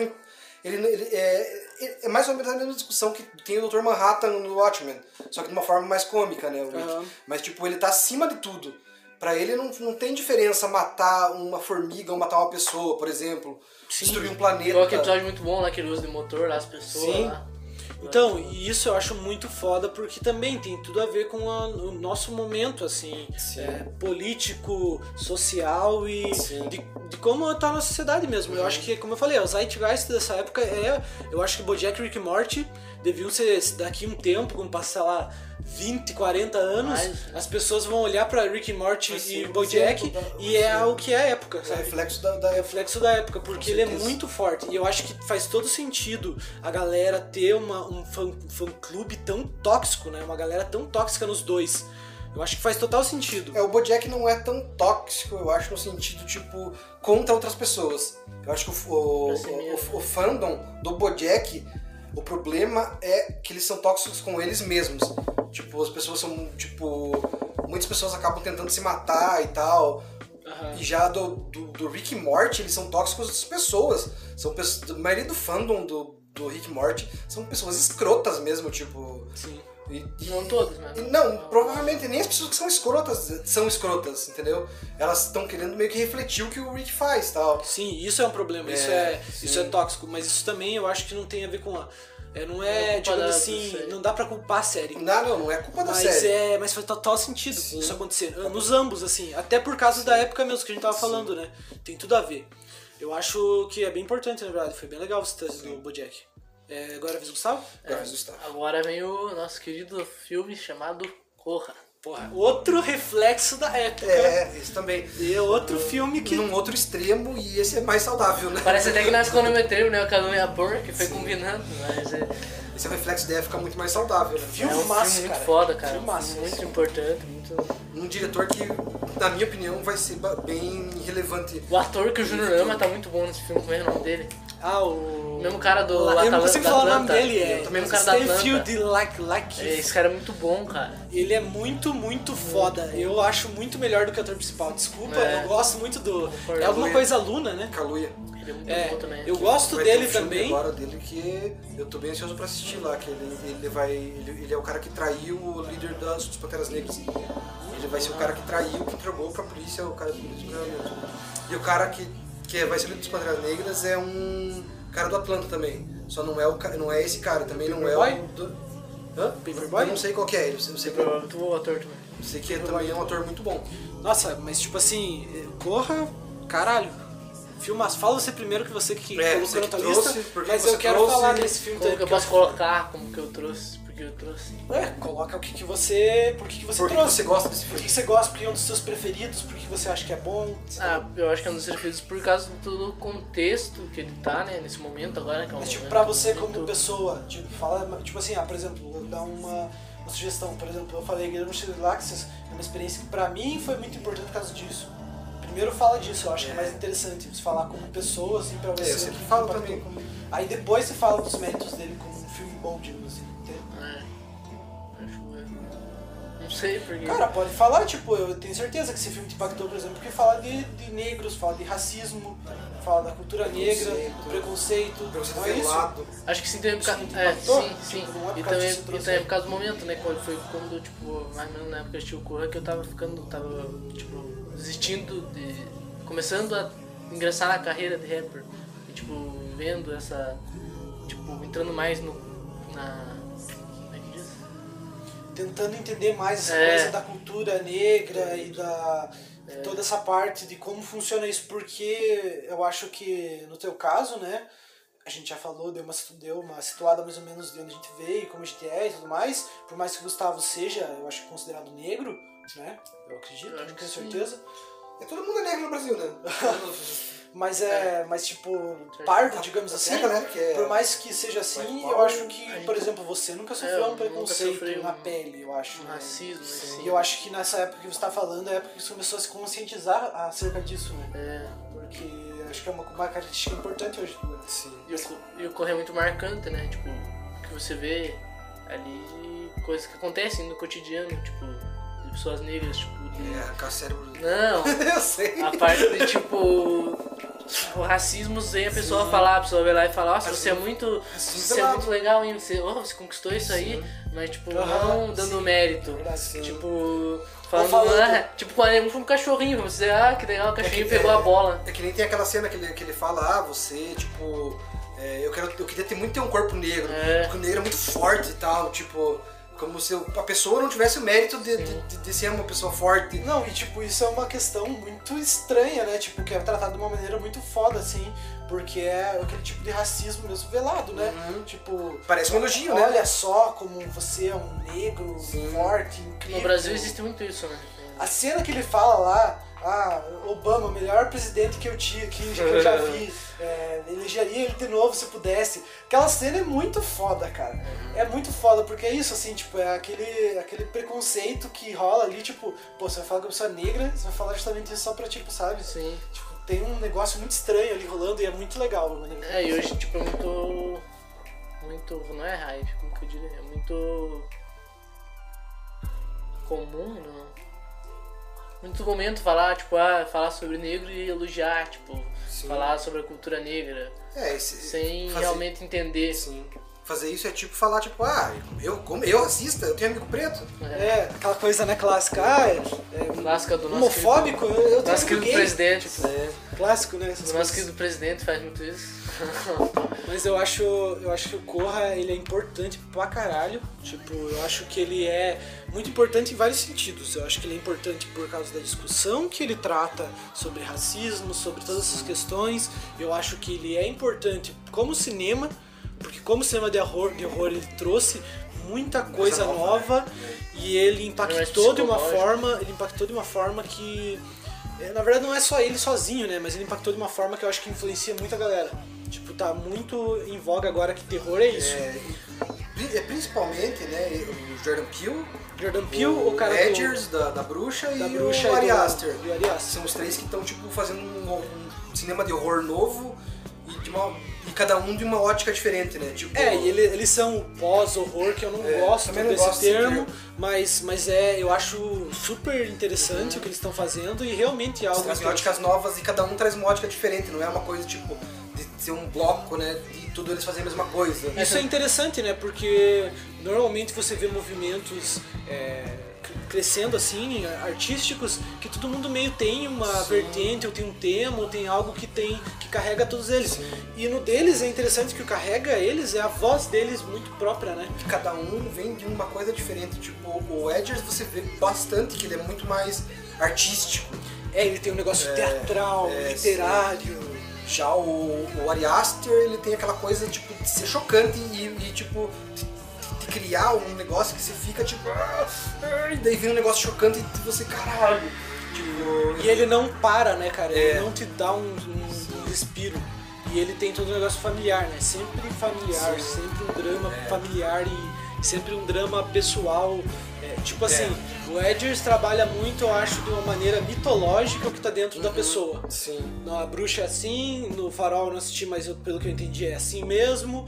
O. O Ari Aster... O Ari Aster, não, ele trabalha do dentro pra fora. Ele, Tipo, ele, ele trabalha do- da pessoa pra família e da família pra fora. É. Tipo, ele trabalha muito esse- essa coisa de como eu afeto a minha família e como eu e minha família afetamos Aham. o que tá em volta. Esse é o diretor do Corra. Não, Não, o Aster esse é é o o diretor do Hereditário Hereditário e do e Midsommar. Ah, Qual que é o E aí o, e o Jordan Peele já é diferente. O Jordan Peele Jordan ele Peele vem com uma coisa, coisas, né? ele vem com a comédia junto com o terror, fazendo uma mescla que já foi consagrada, mas ele traz isso de uma maneira diferente. Eu acho que isso é foda e ele traz toda a carga de é, ser negro sim. e um diretor negro que que é algo difícil, sabe? É aquilo que a gente Sim. tava falando sobre até no- sobre a coisa do Brasil, do cinema ter mais vozes, é, fora do Brasil e no geral, assim, cinema, a gente tava falando sobre isso agora há pouco, a gente tava vendo a lista de melhores filmes de todos os tempos, tem muito pouco negro. Sim. Ter uma voz de um diretor negro faz muita diferença, você percebe isso quando ele dirige o, o Corra. Por mais que o Corra. Eu não cheguei a assistir o Nós, então eu não sei. Então, e eu, isso, isso que eu ia falar, tipo, eu acho o Corra foda, eu acho foda que ele faz uma Você maneira. assistiu também, né? Ele faz de uma Nós, maneira. Outro filme dele. Não, o que é aquelas famílias, né? É. É, ele- fala sobre. é, é, o, o assunto, digamos, é o mesmo, né? É, eu não sei exatamente como é que é o assunto do Duas, pra ser sincero. Pelo que eu entendi, eu não cheguei a assistir ainda. Você não assistiu também? Não. É, pelo que eu entendi, a história é o seguinte, que é, o- que é, é uma família que, vai, que se muda pra um lugar e quando chega lá começa a aparecer pessoas iguais a eles. Só que começa a aparecer em todos, to- pra todas as famílias. Tipo, eu sei disso, eu sei que esse Sim. é a sinopse, assim, basicamente. E, tipo, é meio que... É uma versão sua É, do mal, digamos assim. é ele, ele, ele, ele tra- pelo, que eu vi, assim, as pessoas que eu- falarem e tal, pelo que eu entendi, ele trabalha mais com a questão social mesmo, tipo, de é, a ascensão das, dos pobres. Tipo, ah, você chegou e você subiu e você tá querendo tomar o lugar da pessoa que já tá lá, entendeu? É, mas a vertente dele não é sobre o racismo necessariamente tão Não. forte, né? Quanto Corra é, né? É, É sobre um outro lado, né? Então, é uma questão mais social, apesar de ter o o racismo, porque, querendo ou não, os mais pobres são os mais, ne- os mais negros, os mais pretos, não sei como. Não sei uma forma correta de dizer isso. São geralmente negros, né? É, então, é. É, então. os, os mais pobres são os mais negros, Ju. é, é, geralmente os mais pobres são negros, e, e- mas é uma questão mais social mesmo no, no, no nós, apesar de, de, de pegar na, na parte racial mesmo. Já o Corra é totalmente racial, tanto que o personagem principal ele é bem é, financeiramente e tal, ele é um cara que É, ele é um fotógrafo. Ele é Tipo, um cara que- eu acho foda tudo no Corra. Eu acho que é um filme praticamente perfeito. É impressionante como esse filme é foda e eu acho foda que ele termine da maneira como ele termine. Ele tem o outro final que foi divulgado e eu acho que, Que o outro final eu né? acho que o outro final, que o outro final é legal, é impactante, mas eu acho que não faz sentido nenhum com a obra, porque o que ele tá fazendo no final é dar esperança, sabe? Sim. Então, e o outro final não, o final É. anterior era totalmente pessimista, porque ele vai preso no outro final. É, é muito melhor porque chega um cara que é o amigo dele e é negro e tipo, meio que dá a entender se os negros se juntarem vai dar tudo certo e vamos sair dessa, e, tipo, é muito mais esperançoso. Apesar de não é o que o Jordan Peele queria fazer, ele queria fazer o outro final, né? Mas eu acho isso muito bom, porque eu eu, acho acho, muito bom. que eu acho que é interessante, eu acho que é corajoso você fazer um filme de terror com um final positivo. Sim. É muito difícil isso acontecer, e eu, eu acho que, por exemplo, um clássico como Exorcista conseguiu fazer isso. Um final positivo pra um, pra um filme é, de terror. Porque no final acaba tudo bem. Sim. É, morre o Realmente. padre e tal lá, mas mesmo assim. Só uma pá. Não, mas mesmo assim, tipo, o ca- o final ainda é um pouco positivo. Eles estão se mudando, tá tudo bem no final, sabe? Sim. O padre conseguiu fazer o que ele tinha que fazer. E, e eu acho que no do Corra também. E o Corra pra mim é quase um filme perfeito, porque eu acho genial a premissa. Porque basicamente é aquela coisa clássica. Eu vou conhecer ah, os pais da minha namorada, eu nunca vi eles. Isso já gera uma coisa Ele é negro difícil. ainda, né? Aí ele é é negro. branco ainda. Aí ele é negro. Aí, tipo, isso é genial já. Aí é um terror. Aí você fica, caralho, que genial. Tipo, o cara pegou um negócio que normalmente é usado pra comédia, por exemplo, Ben Stiller lá, o entrando numa fria, e trouxe pra um lado de terror. Aí ele pega e usa todas aquelas referências, todo aquele jeito de construir, que é igual o das, das esposas de Belleville lá, acho que é o nome do filme. Nota do editor. Alguém nos ajude, Lázaro, a entender. Então, o Juninho mais uma vez falou merda, como de costume, né? Mas sempre vai ocorrer porque a gente tá propenso a errar, porque nós somos seres humanos. É, E ele falou merda porque ele falou o nome errado. O nome do filme de verdade é Stepford Wives, ou Mulheres Perfeitas em português. É, inclusive, é interessante porque tem um livro com esse nome, Stepford Wives, tem um filme antigo de 70 e poucos, que é Stepford Wives, e tem um, um filme novo que entrou recentemente na Netflix e que a gente tá com um post no Instagram do Enciclopédia Galáctica, que foi o, o nosso irmão ali, o, o Daniel, Nosso irmão ali, o. o Daniel que, que fez esse post lá fazendo uma crítica e falando um pouco mais. Se vocês quiserem saber um pouco mais sobre ele, é, dá uma olhada lá. Valeu! Valeu. Que é um filme foda, que é da. É a mesma coisa do Corra, praticamente, né? Que é basicamente uma. Só que é uma vila, digamos assim, uma cidade onde as mulheres são todas trocadas, né? É com relação à mulher, né? As mulheres são todas trocadas por versões perfeitas dela e tal. É é uma discussão bem parecida, é feita de uma maneira parecida. Tem uma. é, eu acho que tem uma influência gigantesca do. do no Corra ali. Sim.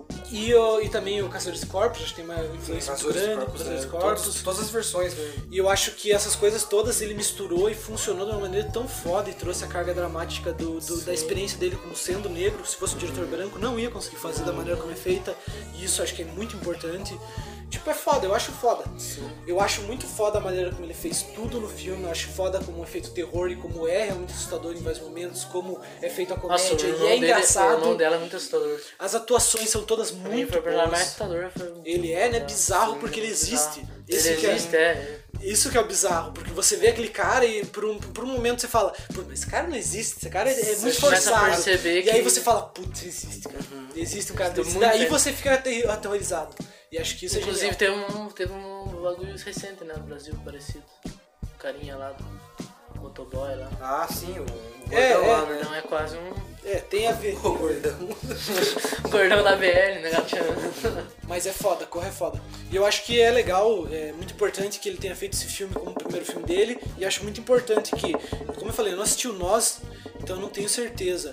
Mas eu acho que a partir de agora ele começa a trabalhar é, mais o negro não como tema principal. Tipo, digamos assim, se não fosse negro, Sim. poderia ser é, feito o filme de qualquer forma. Sim. E eu acho que isso também é muito importante. Eu acho que é uma transição super importante que seja feita, porque eu acho que é, existe muito isso. De que quando tem um negro num filme, um elenco negro, é porque o tema é sobre o negro. E eu acho que isso é problemático também. Eu acho que você deveria ter um- um- uma história que as pessoas são Tipo, negras. pedaço que não tipo, é importante, mas não é tão. É importante, né? É importante. Ah, alguns outro pedaço é por- Não, é importante que ele seja negro, porque ele tá É, falando com sobre o certeza. negro saindo da periferia com o negro rico. É, muito importante ele ser negro. Eu acho que é importante ser uma história, ah, sei lá, uma história de ação que o cara vai lá e derrota os nazistas. Nazista ia entrar num tema. Mas tô dizendo, sei lá, é, e vai É, lá é e derrota. pegar Bad Boys. É, Se bem que é- trans- não é importante. Vamos falar Transformers. Imagina se Transformers fosse com um cara negro em vez de um branco. Não faz não diferença, faz né? diferença nenhuma. Eu acho que isso é importante. É. E eu acho que o Jordan Peele tá caminhando um pouco pra isso, assim, pra trabalhar umas coisas assim. Por exemplo, no Twilight Zone, acho que tem um pouco disso, assim. Por exemplo, o personagem próprio dele, que é o apresentador, é interessante que ele seja negro porque ele não precisava ser. É, E eu acho que essas coisas são Acho que é mais representativo. É, porque normal, é, é, é representativo mesmo. Porque, tipo, não é algo tipo, ah, tu- Tipo, por exemplo, Pantera Negra. sobre o sobre negro. Então, exatamente. É uma história normal que tem um negro. Porque, por exemplo, Corra eu acho foda, e tipo, só que ele é sobre negros, e eu acho que isso não seja um problema nesse filme específico. Pantera Negra é um filme foda pra caralho, representa pra cacete e tal, mas de novo, é um filme que é negro como tema, quase.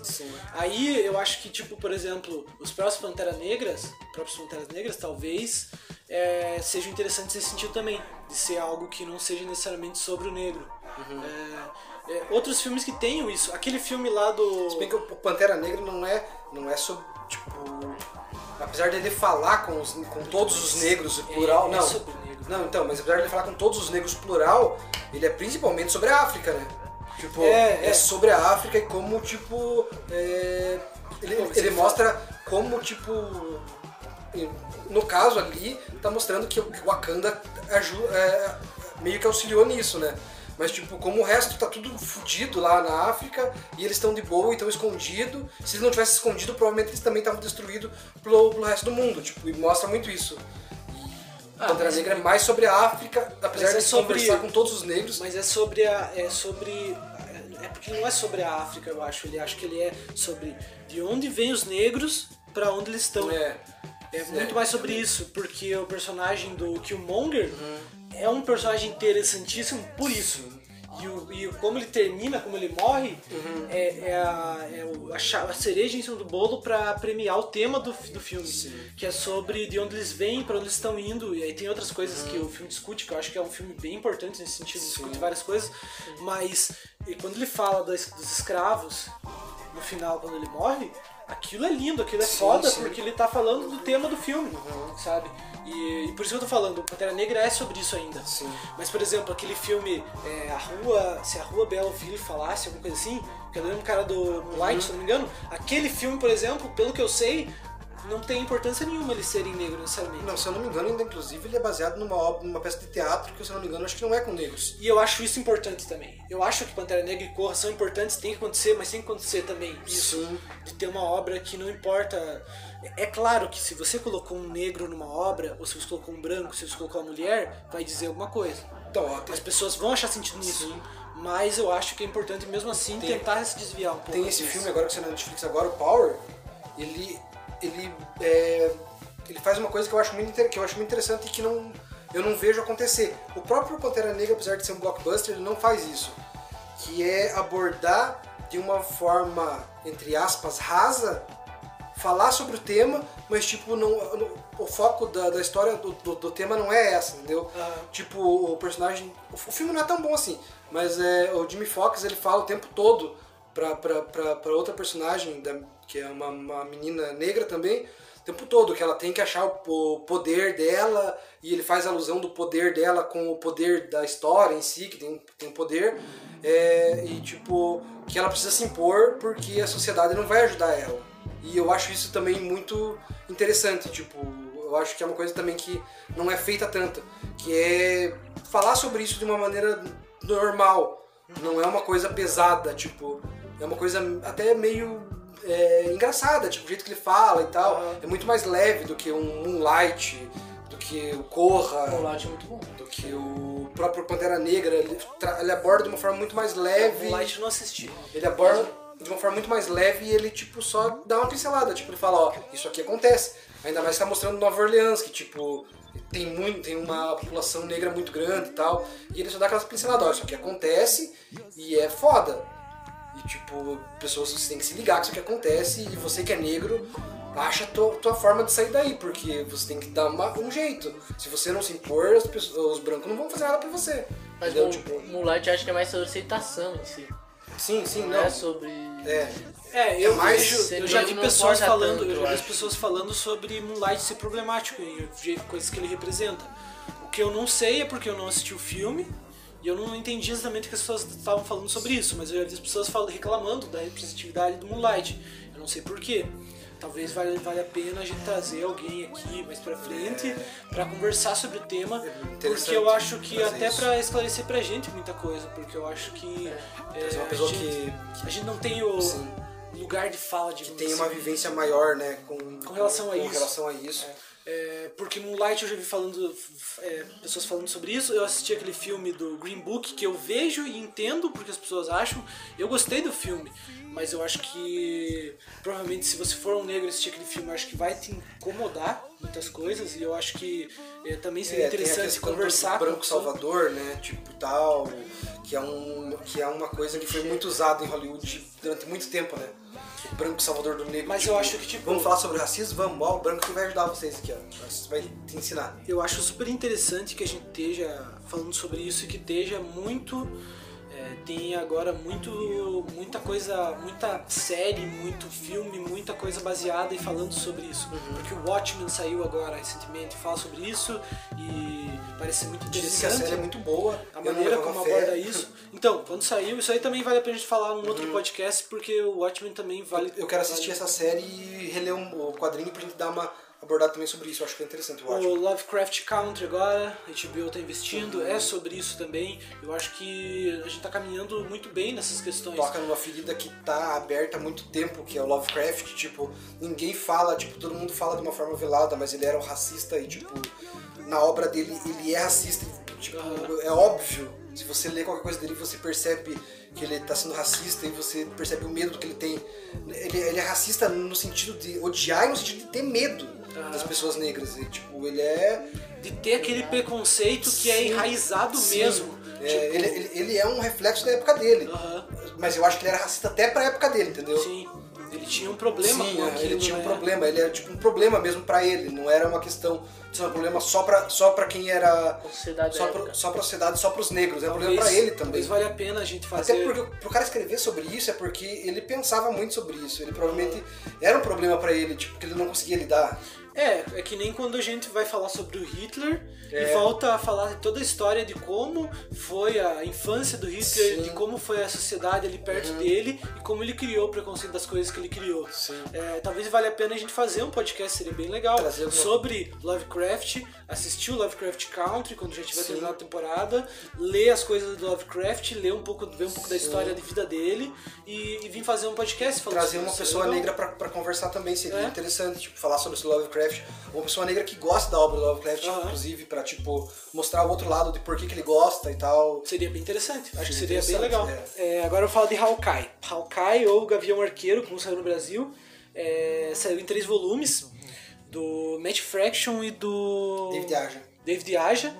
É, eu não lembro como é que é o nome dos três. Acho que o primeiro é Minha Vida como Arma, alguma coisa assim. E daí tem os outros dois. Eu não lembro os títulos. Eu não lembro, eu não lembro os títulos. Eu acho que primeiro é bom situar aqui o Daniel. Gustavo não tanto, mas o Daniel é muito fã de super-herói e tal, de quadrinho. Gosto bastante. Eu li muito quadrinho desde pequeno. É, eu fui muito influenciado pelo pai. Eu- o pai tinha muito quadrinho, sabe? E, eu, e tipo, assim, eu, eu, eu ti- tinha muito quadrinho em casa e eu li desde criança mesmo. Tipo, desde de- antes de saber ler mesmo, tinha quadrinho ali. Nota do editor. Alguém nos ajude, Lázaro, a entender. Então, mais uma cagada, né? Só que dessa vez não foi de Juninho, foi minha.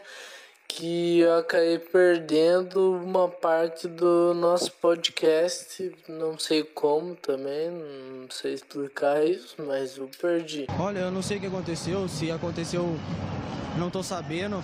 Foi num corte. Foi num É, foi num, cortando. foi num corte aí. Daí acabei que eu perdi. Então o Júnior vai falar mais ou menos o que ele tinha falado, né? Pra não ficar estranho pra vocês cortar, tipo, não entender o que ele tava falando.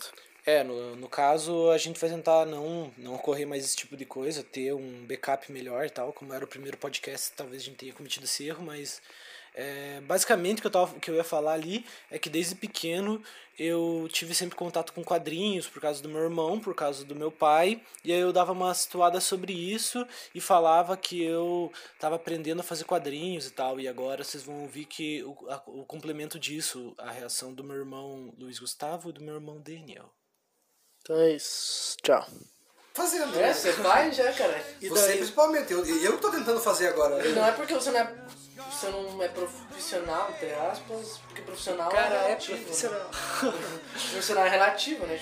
Sim, mas então, eu acho que isso é muito importante, quadrinhos é muito importante na minha vida. A gente tava fazendo essa lista e eu queria colocar mais quadrinho, mas putz, eu não sabia o que colocar porque é muita coisa que é importante. Tem muitas vertentes, né? E tem muitas coisas diferentes, porque eu gosto muito de muitos quadrinhos europeus, eu gosto muito de Moebius, por exemplo, É, eu o gosto quadrinho- muito de mangá no geral, eu gosto muito de. E mangá o Daniel já falou sobre One Piece, então acho que meio que completou um pouco dessa lacuna. Tem os quadrinhos nacionais, que eu acho são super importantes. Eu quase que eu falei de mesmo delivery aqui, porque é um quadrinho extremamente importante pra mim e que me impactou de uma forma tão grande e me fez querer fazer quadrinhos. É do? Grampar, né? O- do Grampar. O mesmo delivery, é, tipo assim, eu vejo que hoje em dia a galera tem muito problema com o Grampar, ele fez umas coisas, fez Um umas... motivo, digamos assim. Fez, é, que, é que assim, a galera já tem problema com o Grampar há muito tempo. E esses dias, esses tempos atrás, ele deu alguns motivos pra Tem galera umas ter declarações bem. umas declarações bem paias e tal, que deu motivo pra galera odiar ele. Mas no geral a galera já tem problema com o Grampar há muito tempo. Principalmente porque ele fez uma obra que foi grande, assim, que é o Delivery, que não é tão grande assim em questão de páginas e tal, e daí foi pra galera publicitária, foi pra outras coisas. É... Mas eu acho ele extremamente importante pro Brasil com relação a quadrinhos. E eu quase falei do meu livro aqui por causa disso, porque é o que me influenciou pra mim começar e é um quadrinho foda. Mas eu acabei colocando Hawkeye, o Gavião Arqueiro, porque ele também é uma influência, ele é uma influência super forte pra mim. Nossa, mas muito forte. Se você vê como eu faço é, a diagramação das minhas páginas, a maior parte das vezes eu tô roubando do David Age descaradamente. É, porque é a minha influência direta e eu acabo fazendo igual, assim. É, e eu amo o jeito como ele fez as coisas ali no Gavião Arqueiro. E eu coloquei ele aqui principalmente porque quando eu tava pensando pra fazer essa lista, veio na minha cabeça diretamente o Gavião Arqueiro. Porque ele é muito importante e ele é um dos. Muito importante pra mim, eu digo exatamente. Porque se for falar dentro dos quadrinhos, com certeza, diferente do Jornal Discreta que eu citei antes, ele não vai entrar em melhores quadrinhos de todos os tempos, na minha opinião, não vai entrar em nada disso. Mas ele é importante por causa do movimento que ele fez dentro da Marvel, que hoje em dia tá rolando ainda, ter algo que é uma linguagem diferente, que não é o quadrinho de super-herói clássico e tal. Falei de toda essa parte de, de, de ser importante, que tem essa, essa coisa do super-herói é, intrínseco a gente, porque tá muito ligado a, a gente no geral, a gente sempre leu e tal, e quando chega o Gavião Arqueiro pra mim foi muito impactante, porque foi uma linguagem diferente, me trouxe muito do que é quadrinho, de como pode ser uma mídia muito mais ampla. Quando eu assisti, É quando eu eu li, que você tava falando quadrinhos, que é mais amplo, né? É, é, coisa. é, não, é a mesma quantidade de, de amplitude. É porque quadrinho é. Quadrinho é, é, é tipo aquele negócio que tem primeira arte, segunda arte, e o quadrinho é nona arte, né? Tipo, então ele engloba, ele engloba todas as outras artes. Ele pega cinema, ele pega literatura. Por isso que ele tem uma amplitude maior Eu acho de. que é o contrário, né? Acho que o cinema é depois, Não. Não? Quadrinho depois. Então, é, ele tem todas essas questões, mas é que é assim, né? Ele é amplo porque ele é uma mídia. Sim. Tipo, esse que é o problema que eu acho que a galera tem com quadrinhos em muitos lugares, principalmente aqui no Brasil, né? Tipo, existe esse preconceito porque, ah, quadrinho é gibi e tal, só que tipo, não, quadrinho é uma mídia mesmo que você pode fazer qualquer coisa. Sim. Assim como o cinema é uma mídia que você pode fazer qualquer coisa, em todo qualquer lu- lugar, qualquer país tem uma produção diferente, assim como música, assim como literatura. E só que o que chega pra gente é super-herói e tal. E Super-herói e Turma da Mônica, né? E aí quando eu li o Hawkeye na primeira vez, é, eu li por scan, tenho que dizer isso, na época, mas eu já fiz a minha parte, agora eu comprei todos os volumes, que eu amo isso, mas eu na época não tinha como comprar. é, Ah, tá virando os, os caras de tênis lá que não podem comprar falsificado. Não, mas é é legal, né, cara? E é tipo. Comprar tênis. É, falsificar também é É, legal. Sim, sim, legal. sim. Não, mas Sim. é, é- eu é, é bom até falar sobre isso. É, scan é uma coisa que é errada, digamos assim, mas é, é- não, não é um crime, é errado, mas é necessário. Eu acho que foi necessário muito tempo. Hoje Pra em popularizar, dia, né? é, hoje em dia não tanto mais porque agora não sei, né? Porque Agora tá o tudo caro de presidente tá querendo colocar mais imposto em livro, então vai ficar mais complicado. Mas ficou mais acessível durante um tempo. Agora já tá mais caro mesmo, É. porque agora viu tudo encadernado e tal. Sim. Mas a questão é justamente essa. É, o Scan, ele se valeu, né, muito na época que eu lia, porque, porra, eu era um adolescente, tinha... Na época que eu comecei a ler Scan, eu, eu tinha uns 12, 13 anos, e, cara, não tinha dinheiro pra comprar. Não comprava, ou eu lia por Scan, ou não tinha como comprar, não tinha como ler. Eu baixei esse display, né? E muita coisa que, que tipo, eu conheci de quadrinhos que me fez querer entrar na carreira de quadrinhos, que me fez comprar, que hoje eu tenho bastante quadrinhos, inclusive. São os scans, né? são os scans. Tipo, me, me traz essa coisa de querer ler, de querer comprar. E, tudo, e quase tudo que eu li em scan eu realmente gostei, eu comprei depois. Então eu acho que ele tem o seu lugar. É, eu acho que é foda, porque, Tem por exemplo, por exemplo. Ainda mais a gente produzindo agora, a a gente, gente já sabe, produzindo, né, que a gente produzindo, não por ia exemplo. gostar, né? É, ia ser foda, sabe? Só que Mas estamos... a obra chegaria do algum É, jeito. é, Mas então, é uma popularização das coisas, sabe? É complicado, é uma discussão bem mais ampla. Mas no caso, então, voltando ao Hawkeye, eu li quando- por scan, e quando eu li na época, eu tinha os meus 13 anos por ali, fazia meus. Tava começando a fazer quadrinhos com meu amigo Vitor. A gente tava começando a fazer algumas coisas, certo. alguns projetos. E cara, me chocou tanto aquilo. Porque era uma visão totalmente nova, assim, tipo, o que ele faz, por exemplo, na, na história do, do cachorro, do meu nome é pizza, alguma coisa assim, meu trabalho é pizza, alguma coisa assim, que é, o, é, é tudo pela visão do cachorro, aquilo é genial e tipo, e você fica muito impactado pra quem nunca leu algo assim e fala, caralho, a mídia você pode fazer o que você quiser. Olha a quantidade de coisas que você pode fazer Tem com essa regra, mídia digamos assim, né? não tem regra pra isso e tem tão pouco, tem, tem tanta coisa pra explorar ainda, sabe? Isso me fez querer fazer quadrinhos muito Na verdade, não é forte. não tem regra, né? Na verdade, você pode quebrar as regras. Tipo, se você souber quais são as regras, você consegue quebrar. né? E tipo, é tão amplo, é tão gigante a quantidade de coisas que você pode fazer, e isso é, é foda, assim. Então me impressionou muito. E fora isso, eu acho que é inegável que o roteiro é incrível, que a maneira como é foda, né? que o Fraction constrói, todo o roteiro é foda, o arco inteiro é muito bom, todas as edições são engraçadas, são divertidas, você lê de uma maneira rápida, fácil, de boas. É, é muito legal, muito divertido. O Aja destrói.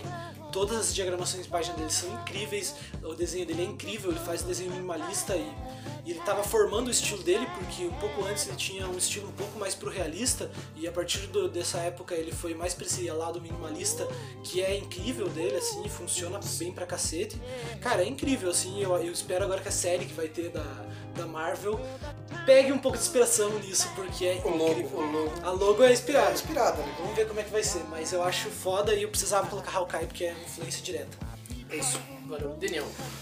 É, o meu penúltimo, agora ah, entrando em literatura, os dois, meus dois últimos vão ser dois livros. Eu vou falar sobre. Cada um vai entrar no seu, né, agora. É? Não, O que Júnior não é dois, quadrinhos? não. Ah, então Eu vou falar sobre Admirável, Admirável Mundo Novo. E eu coloquei Admirável Mundo Novo porque, primeiro, que eu adoro distopias, apesar de eu, não, de eu nunca ter lido Jogos Vorazes, que provavelmente é o que as pessoas vão, tipo, relacionar com, com distopias hoje em dia. Mas Que por acaso os filmes são muito bons, eu não É, eu gosto dos filmes, nunca li, os filmes eu gosto.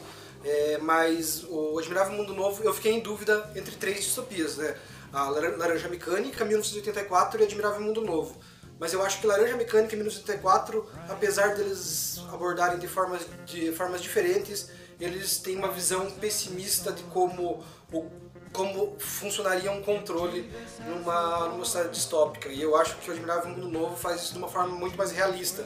Por exemplo, no 1984, o controle é feito através de controle em si mesmo, de não deixar as pessoas fazerem as coisas, de saber o que as pessoas estão fazendo o tempo todo, de restringir o que as pessoas podem fazer, é, a forma que elas podem se comunicar, e etc. E Laranja Mecânica aborda muito a questão da violência mesmo em si e tal. É, eu acho que, que, apesar de serem du- muito realistas também, eu acho que Admirável Mundo Novo, a forma como A Laranja Mecânica também é sobre a reforma, digamos Sim, assim, é, de uma não, pessoa é, sendo é. colocada de volta na sociedade. Sim, exatamente. É. É, a laranja mecânica é muito sobre é, até, é, como a sociedade transforma um jovem, como molda o jovem. Ele, é- ele, ele é obviamente produto do mundo, do mundo e como o mundo não quer que o jovem seja o que ele é. que ele criou, né? O que, ele o criou, mundo criou, é. né? E Uhum. como ele pega e faz a, É. a força a pessoa mudar. Sim. Uma crítica bem Muito foda, né? É. Muito foda, Laranja Mecânica. Sim. Tanto filme quanto livro, inclusive. É, e já Admirável Mundo Novo, ele faz uma coisa que acontece hoje e a gente não percebe, que é ma- manipulação pela, pela, pela felicidade, pelo, pelo prazer e pelo divertimento. É, eles tomam uma pílula que deixam eles felizes, eles estão o tempo todo felizes e não importa o que aconteça, é, a sociedade parece muito perfeita, ela é quase utópica de tão perfeito que parece. Parece que é tipo. De que ano que é o Mundo Admirável Novo? Mundo Novo? É o que, 60? É 60 e poucos, ele é depois do Tem a Laranja ver com a Mecânica. época hippie também, né? É, Tem sim. a ver com essa questão toda. É, inclusive o Ald- o Aldous Huxley tem um livro dele só, só sobre o LSD, né? Que é nas as portas da percepção, que ele fala Ah, que sim, sobre sim. como ele Do The Doors, né? Que É, influenciou The sim, Doors a ser The Doors no nome. Sim. Ele mostra como você pode ser manipulado através da felicidade também e muito mais fácil, inclusive. Mostra como é muito mais fácil fazer uma pessoa fazer o que você quer se você tá dando pra ela o que ela acha que ela quer e nem é o que ela quer. É, é muito interessante como um- um- o personagem principal ele, ele, ele acaba sendo tirado daquela, daquela sociedade meio que sem querer e ele conhece pessoas selvagens que não estão vivendo na sociedade. E a partir desse momento você começa a perceber. E junto com o personagem porque ele, tá, ele não tá mais em contato com aquela droga que estava deixando ele feliz é, você começa a perceber que o personagem tipo você começa a perceber junto com o personagem que você está sendo manipulado e que como você está sendo manipulado e isso é muito interessante, a forma como, como, a, como Aldous Huxley ab- aborda isso. E, e você vai entrando junto com, com o personagem nesse mundo selvagem que é muito mais livre, que tem o sofrimento e como o sofrimento pode te ajudar a crescer, porque depois que ele olha para a sociedade novamente, que ele volta para a sociedade, ele percebe que todo mundo é igual, todo mundo é igual e todo mundo está sendo manipulado igual. É, isso ninguém tem- nunca muda, é, nunca, nunca evolui, todo mundo e todo mundo tá fazendo aquilo que as, pessoas, que as pessoas que mandam querem que eles façam e eles não estão percebendo que eles podem ser mais do que aquilo. Isso é, muito foda. Isso é total atual, né? Sim, isso é é, muito atual. é muito- É muito o atual. positivo tóxico, positivismo tóxico Sim, aí que a é, galera fala e tal, né? Tem tudo a ver com isso, né? Sim. É, é, se você- não errar, você não te- se você não sofrer, você não vai aprender, você não vai evoluir. E essa busca por felicidade é, máxima, isso não existe, inclusive. Felicidade o tempo todo, É, né? inclusive felicidade é isso, momentânea. isso vai te levar para uma tristeza maior ainda, que é o que também mostra no livro. Porque você fica angustiado com o que você Sim. quer sempre, né? Quando você não alcança aquilo, aquilo te dá um baque quando você percebe que você não vai alcançar nunca e que isso é tipo é artificial, porque é o que é, é- no livro é o que é, né? Quando ele percebe que é artificial e tal, ele percebe que na verdade ele não é feliz, ele tá acomodado, tipo, tá é, alienado, ele não tá percebendo os problemas do mundo, inclusive ele só vê a cidade dele o tempo todo, só quando ele sai da cidade que ele vai que, que ele, que ele percebe que tem os selvagens e tal, que ele percebe que existe um mundo muito maior e existe Tem muita filmes de Novo? Acho que não. Não que eu lembre. Mas é, é, assim, é- é- ele me influenciou bastante no questão de gosto pela disto- por distopias. Por isso que eu coloquei na minha lista.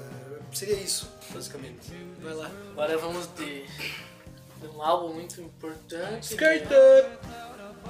Não é Charlie Brown. Charlie Brown. Ah, Os caras do Charlie É, Brown tipo, invadiram a cidade. O, o álbum do Sabotage é muito importante. Eu não falei que é um álbum, é o Rap é Compromisso do Sabotage, que é muito importante porque tipo, foi o primeiro álbum. É o único álbum. É o primeiro não, álbum só tem um monte de um, dois, três, Ah, achei que era Ah, não. sabotagem. É o primeiro álbum que eu acho que eu escutei inteiro, eu acho.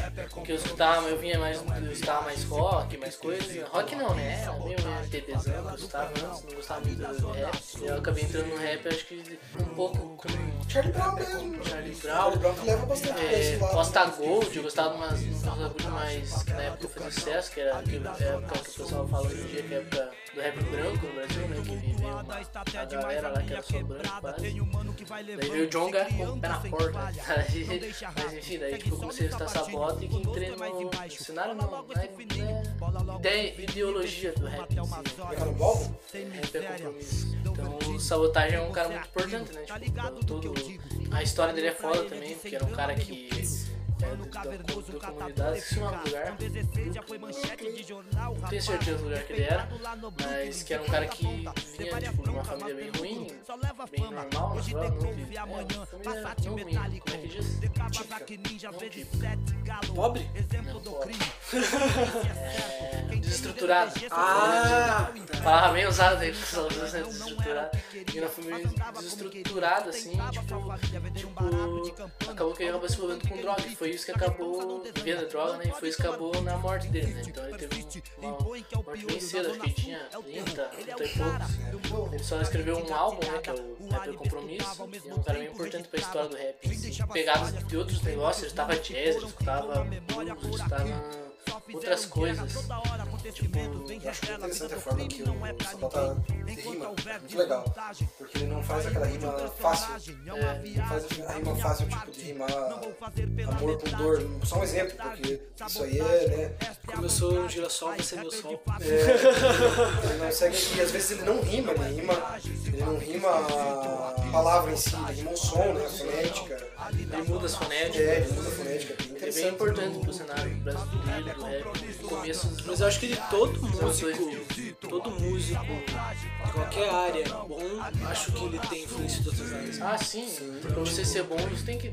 Qual que você vai ver os melhores rappers, melhores Rap, pra ir pro rap, que é uma coisa que é muito é, sample e é muito você pegar outras coisas e misturar, eu acho que é totalmente importante você Não, ter. não criticando o Costa Gold, aquela época ali do rap branco, entre aspas, muitas aspas, né? Não é um rap branco em si, porque a gente vê Eminem que não, não é necessariamente um rap branco, ele é um rap. Não, ele é um branco que faz É, o rap. branco faz rap, é. Mas o Costa Gold tem uma pegada mais branca, se for ver também. Mas enfim, tipo, Sabotagem ele trazia várias vertentes em uma só, tá ligado? Ele escutava várias coisas. Isso se refletia no rap dele, que hoje a gente vê o MC que é um- hoje pra mim um dos maiores rappers brasileiros, o Jonga. Acho que não tem uma discussão, né? De que ele é um Ah, dos que ele é o maiores. maior não tem, mas que ele é o maior, eu acho Não, que é o maior. Um dos maiores. Ah, tá. Você acha ele maior? O MC do maior, porque ele junta toda essa Porque ele é pegada. o mais importante também agora, eu acho. Ele junta toda essa pegada de, Porque ele é mais. sabotagem, de pegar conseguiu ficar mais pop, né? Isso é muito importante. Querendo ou não, tipo, não ele conseguiu ficar mais pop no- na forma de fazer a música, ele conseguiu ficar popular. Isso é muito importante também, né? Porque ele, sobre o que ele fala, tá chegando a mais pessoas. O MC da fala tá chegando a mais pessoas. Né? O Baco tentou fazer isso, acabou não dando muito certo, né? Ele deu uma sumidinha. É, o primeiro álbum dele, o Bluesman, foi uma bomba, né? Chegou abalando pra caralho. falou até que não gostava de rap. Não, é, é louco, porque teve na época ali, foi o Rincon, acho, né? Primeiro com o primeiro álbum dele lá, que é aquele que ele tá na porta, assim, que é uma foto muito foda, sabe? Não sei o nome do álbum, mas sei o que é. Que não lembro o nome. Chegou o Rincon, nossa, destruindo uma bomba, assim, todo mundo falando sobre. Eu via a galera falando, galera que não escuta rap, assim, É, falando.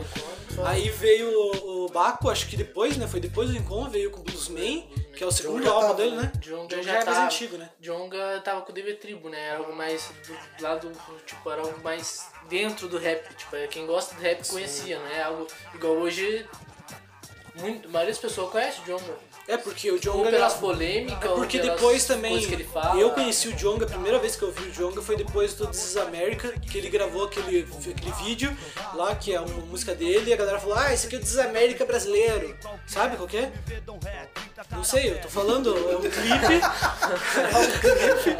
Sabe qual que é? Lá? Ué, é um clipe que saiu, que ele, fica, ele tá assim numa mesa, assim, vestido com uma Ah, roupa africana. é, 24 de julho, alguma coisa assim. É, a galera falou, esse aqui é o is America brasileiro e tal. É, ele já Foi quando eu vi a primeira vez o Jonga, mas Foi eu sei quando que ele é mais começou- antigo que isso. foi quando ele começou a carreira individual, né? Ele saiu do DV e acabou a carreira individual. E ele é mais legal, eu gosto mais do Jonga porque ele vem lá do Nordeste, vem uma pegada um pouquinho diferente.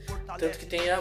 Deus citaram no filme Deus Diabo, ele tem muita referência de lá. Deus então, o diabo na É, terra do sol, tem- na terra do sol. Ele tem muitas diferenças diferentes dos pessoal de São Paulo, Rio. É bem diferente. É porque MC da São Paulo, né? É.